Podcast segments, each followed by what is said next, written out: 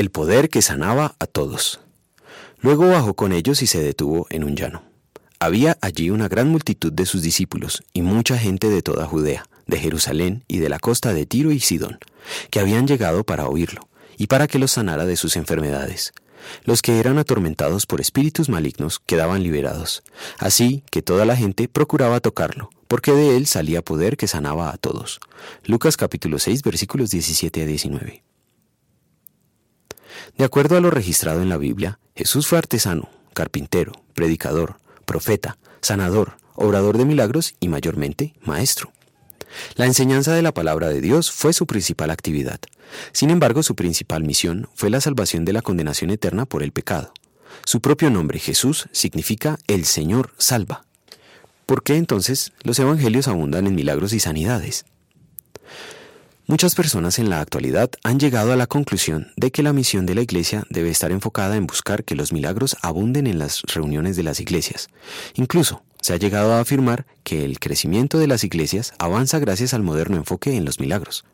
¿Cuál es el resultado de este renovado interés en lo milagroso? La Biblia dice que de Jesús salía un poder que sanaba a todos, incluso a los incrédulos que ignoraban quién era Él.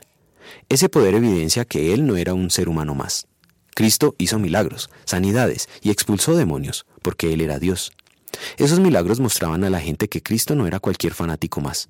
Cuando envió a sus seguidores a compartir sus enseñanzas, también les dio el poder de obrar milagros que señalen que Cristo realmente los había enviado. Sin embargo, poco antes de su pasión, profetizó que los milagros caracterizarían la obra de Satanás y del anticristo. ¿Significa eso que Dios ya no obra milagros?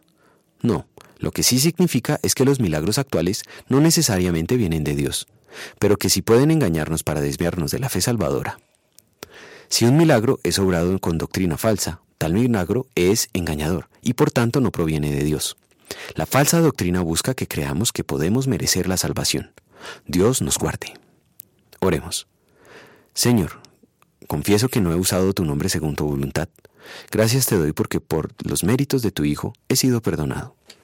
Concédeme que por el poder de tu evangelio le tema y ame, de modo que no use su nombre para maldecir, jurar, hechizar, mentir o engañar, sino que lo use para adorarle, alabarle, darle gracias y para compartir el evangelio.